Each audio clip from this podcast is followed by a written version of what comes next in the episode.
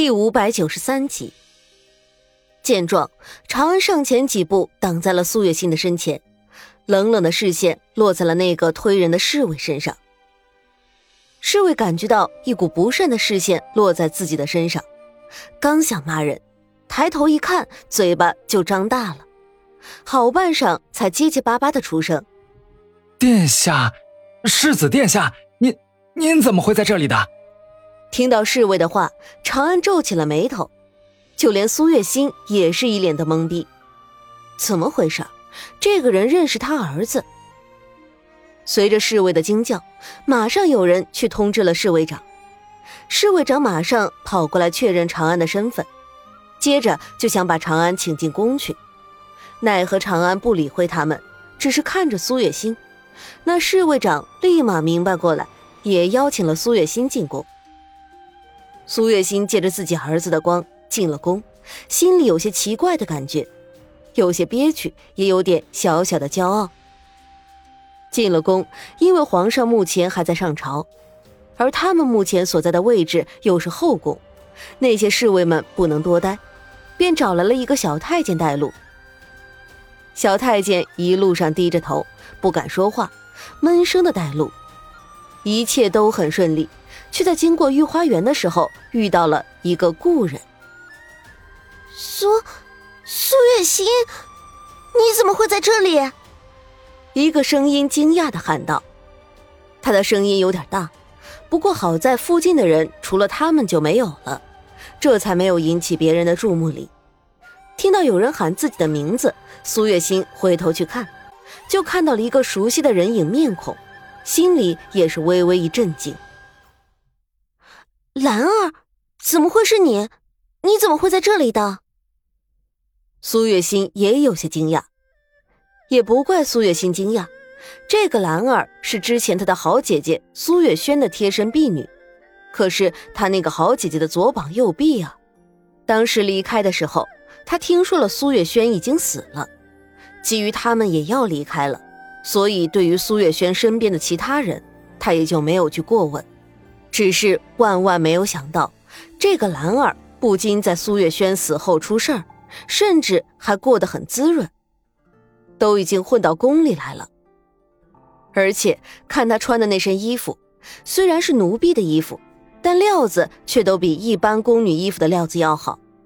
头上还戴着几根素净的发簪，看这打扮，应该是哪个娘娘主子身边的大宫女了。真是没有想到，他居然还能混到这个位置，也真是不容易了。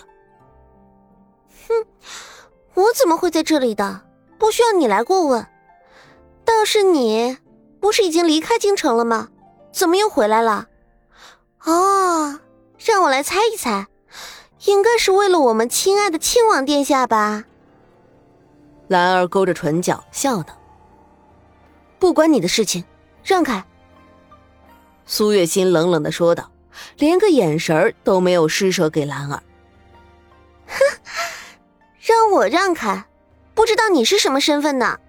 有没有那个资格让我让开？我告诉你，这里是后宫，在后宫中，只有各宫的主子娘娘们才有说话的余地。先不说你以前的时候，好歹算是庆王爷的夫人，大家都会给你点面子。现在你可什么都不是了，还想再这样颐指气使，你也太拿自己当回事儿了吧？兰儿语气不善的说道。苏月心知道这个兰儿以前的时候跟着苏月轩，对自己也是恨之入骨。现在苏月轩不在，自己又落魄了，他如果不伺机报复，他才会觉得不对劲儿呢。不过现在自己一心记挂着沈炼的安危，着实没有精力来应付他。兰儿，我不想和你吵，既然你也知道这里是后宫，那就应该知道。在这里，你的每一句话、每一个字，都会成为别人拿捏你的把柄。我劝你还是少说话，多做事，免得不知道什么时候就把自己给卖了。苏月琴说完，就越过他离开了，却没有想到这个兰儿也是个执着的人，硬是将他给拦了下来。你，可以走了，我和这位夫人还有事情要解决，兰儿这话是对那个带路的小太监说的，说话的同时还从自己的袖子里拿出了一锭银子，扔给了小太监。宫里的人人人为自己，没有真正的朋友，只有真正的利益。小太监原本只是作壁上观，不发言语，现在一收到兰儿的钱，马上笑口颜开的拿着钱道了声谢，就毫不犹豫的离开了。苏月心看着小太监离开的背影，心里有些生气，也有些疑惑。他应该是听到了那个侍卫头子的话。那就应该知道长安是世子，一个小宫女的话却比一个世子还要重要，这不可思议。除非苏月心不敢再想下去了，硬逼着自己回到现实，不去想那些乱七八糟的事情。兰儿，你什么意思？你想做什么？这一下子，苏月心也没有好脸色了，语气冰冷的说道。什么意思？没有什么意思。夫人，你们是长途跋涉才来到皇宫的吧？老远的我就能闻到你身上那股味道了，真是的，都快熏死我了。兰儿不怀好意的笑着说道。苏月心只是冷冷的皱着眉头看着他。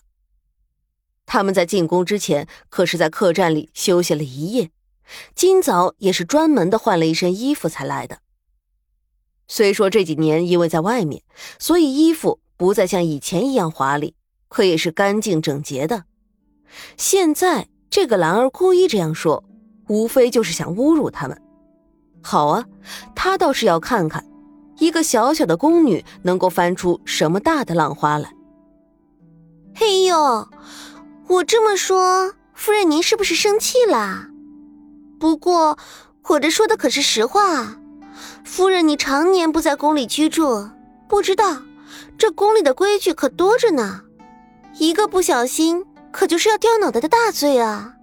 哼，夫人，我劝你还是回去换一身衣服再来吧。要不，你也可以在踏上这宫里的路之前，先把你这身脏衣服脱掉，如何？兰儿笑着说道。对此，苏月心没有说什么。只是目光深不可测的盯着兰儿，不发一语。看着这个样子的苏月心，兰儿刚刚的得意全都不见了，只觉得一阵头皮发麻。以前的时候，每次当他和苏月轩想到计划要陷害苏月心的时候，苏月心就总会用那种眼神看着他们，之后倒霉的就会变成他们。你，你想做什么？我可告诉你。现在这里是皇宫，没有亲王殿下在，你就什么都不是。兰儿硬着头皮说道：“兰儿，你在做什么？”一声温和却又不失严厉的声音传来。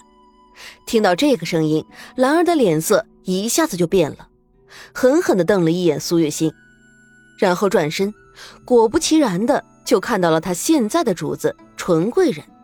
一个刚进宫没有多久的贵人，贵人，这个女人出言不逊，奴婢看不过，才想教训他几句的。兰儿说道，在一旁听着的苏月心挑了挑眉，只觉得这个兰儿不去拿奥斯卡小金人，简直就是侮辱了她的好演技，能把黑的说成白的，死的说成活的，简直厉害。这位娘娘。刚刚发生了什么？我想你应该都看到了，对与错，我想你心里也有自己的判断。苏月心不卑不亢的说道：“